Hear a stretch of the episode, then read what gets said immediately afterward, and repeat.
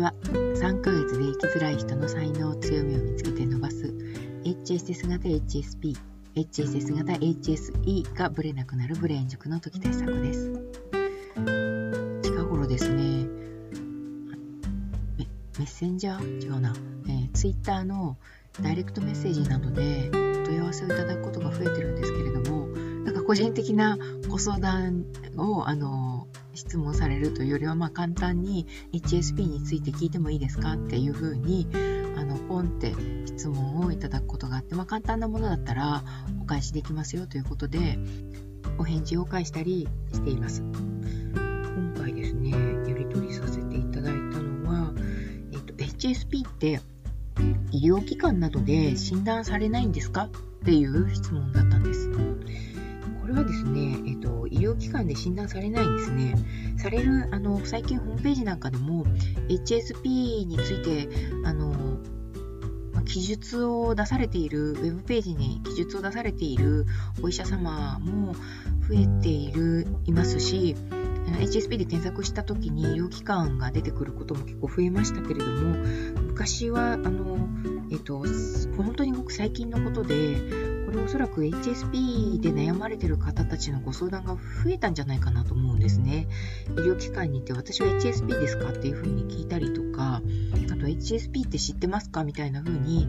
あの、病院のお医者様に聞かれるっていうようなことが、あの、多くなっていったんじゃないかと思うんですね。私に、あの、ご相談に見えられる方も医療機関に行ってみたことがあると。で医療機関で先生に HSP について聞いてみたけれども HSP のことあまりよく知らなかったっていうふうにおっしゃられる方たちもここ1年くらいの間には何人かいたいらっしゃったのでそういうあのこうえ要はその医療機関でどういうふうに HSP が使われているのかっていうことについて、えっと、わからないまま、自分がそのウェブ上で HSP かもしれない、あるいは本の中で本を読んで HSP かもしれないというふうに思われた方が HSP が原因でこんなに苦しいんだったら病院に行ったらなんとかなるだろうというふうに思われた結果病院に行かれるっていうパターンは考えられるんだなということにあの状況にだんだんなってきているということが考えられるわけですよね。とその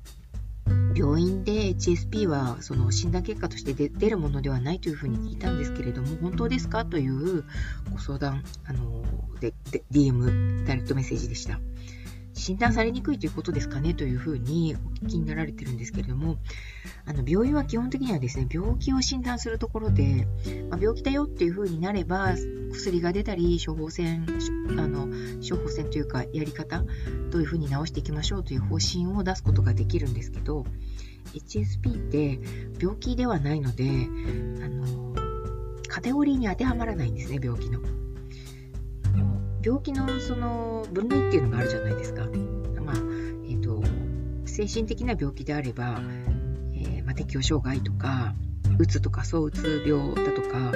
パーソナリティ障害だとか、広場恐怖だとかというあの神経症だとか、そういうこう様々なあの病名がつくわけですよ。で病名を先生が言ったり言わなかったりすると思いますけどそれはご本人がその病名を良しとするかどうかとかその病名に振り回されないかどうかということを適切に判断された結果病名を言ったり言わなかったりあのされながら薬を出したり出されなかったりするんだと思うんですけれどもつまりあの HSP っていうふうに、えー、自分で言っている人たちって増えてるじゃないですか。そういう人たちは基本的には自己判断で HSP だっていうふうに言っているわけで、どこかで診断されたというわけではないわけですね。セルフチェックテストも世の中にかなり出回ってますけれども、あれも基本的にはですね、アーロン先生が出されたセルフチェックテストって勝手に使ってはいけないっていうルールがあるんです著作権なの、著作権があるので。で、著作権について、え、ー、と、じゃあ著作権を得ようというふうに思うとですね、あの、アーロン先生の出版社、あのアメリカの出版社さんから差し止めあの使勝手に使わないでくださいっていうふうにあのあえてわざわざ問い合わせるとそういうふうに、えーと、お返事をいただきます。というのは私はちょっと一回問い合わせたことがあってそうすると、いやいや、ダメですよっていう NG が出るので、じゃあその、えー、自分のそのカウンセリングの結果、こういう人たちは HSP だな、HSS 型 HSP だなっていう方たちはこういう特性を持ってるなっていう、こう、えっ、ー、と、自分なりのセルフチェックテストっていうのを作っていく必要があってですね、それ以外のあの、アロ先生のやつの流用とか、研究者の方の流用っていうのは基本的には著作権侵害に当たるんだと思います。なので、あの、えっ、ー、と、流用するっていうのは避けた方が賢明ですね。さすがにそれで訴えられてるっていうような話は聞いたことがないですけれども、こう、例えばあの、えっ、ー、と、お片付けの一分野のこう物を捨てたりとかするようなことっていうのを、一つのワードで固めて言ったりとかすることがあるんですけど、それも著作権の申請をされてる方たちが複数いらっしゃるので、そういうのもあの気をつけて使われた方がいいのかなというふうに思います。繊細さんとかも隠れ繊細さんとかもあの著作権にあの該当することがあるので、えっ、ー、と勝手にあの使い使われるっていうのは気をつけた方がいいですね。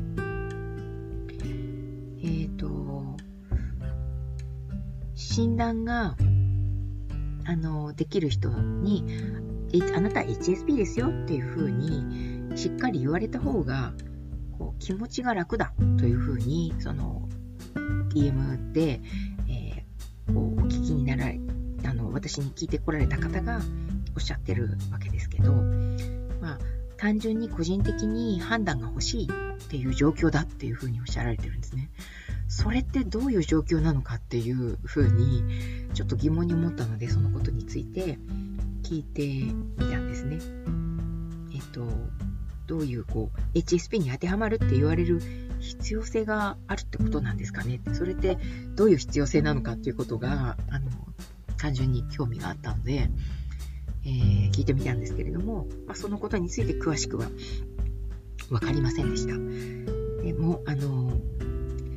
HSP でない方が、えー、HSP か HSP でないかということをセルフでどう判断するのかということについてなんですけれども、あの、概して HSP の方がセルフチェックテストを読んだときに、HSP かどうかって本人のその持って生まれたものなので生まれた後で変えられるわけではないんですよね。で HSP の方たちで生きづらさを抱えている人たちが HSP セルフチェックを読んだ時にどう思われるかっていうとそうそうそうなんですっていう感じじゃないですかね。まあ、よくぞあの聞いてくれましたと。それ自分のことですよ。本当にドンピシャです。みたいな感じにそのちゃんと心の中で受け止められる感じがするんだと思うんです。でも、まあ、あのウェブ上の反応なんかを見ていると、HSP でない方がセルフチェックテストを読んだときに、あの、まあ、よく言われる言葉としては、これって大体誰にでも当てはまりますよね。少しはみんなそういう要素ありませんか？っていう反応になってるかと思うんですよね。実際私がですね、あの、この仕事を始める前に、えっ、ー、と、非 HSP の方たちにもセルフチェックテストをやってもらったことがあるんですね。その時の反応がまさにそういう反応でした。うーんっていうちょっと首をひねりながら、まあ、あるっちゃあるし、ないっちゃないし、みたいな、こう、微妙な感じ？なんて言うんでしょうね。ちょっとあるところから引っかかりが、こう、あの深くなっていて HSP の方たちはストーンとそのそこまでそのセルフチェックテストが入っていくんだけれども HSP でない方たちがそのセルフチェックテストを読んだ時にはそのえ、ー、と浅いところにある引っかかりのところまでは入っていくんだけどそこから先には落ちていかない感じがするようなその印象。私は個人的にはですね HSP であるっていうその囲いが必要な、えー、HSP の扱い方っていうのはあんまり個人的には好きじゃないので要はその私は HSP ですよっていうことを振りかざす、えー、ことによって周りに気を使わせるっていうことがすごくあの嫌だなというふうに思っているので、うん、そういうふうに HSP を使ってほしくないなというふうには思います。なので、えっと、HSP ですっていうことを言うための HSP セルフチェックテストであってほしくないので、えー、個人的に HSP としての悩み HSS 型 HSP としての悩みを解消して次に行くためにセルフチェックテストがあってほしいなというふうに思っています。皆さんはどういうふうに、えー、セルフチェックテストに対して思われているか、どうでしょうね。まあ、その理想的な願望なんですかね。みたいなことを考えて、えー、いました。はい。今日はこの辺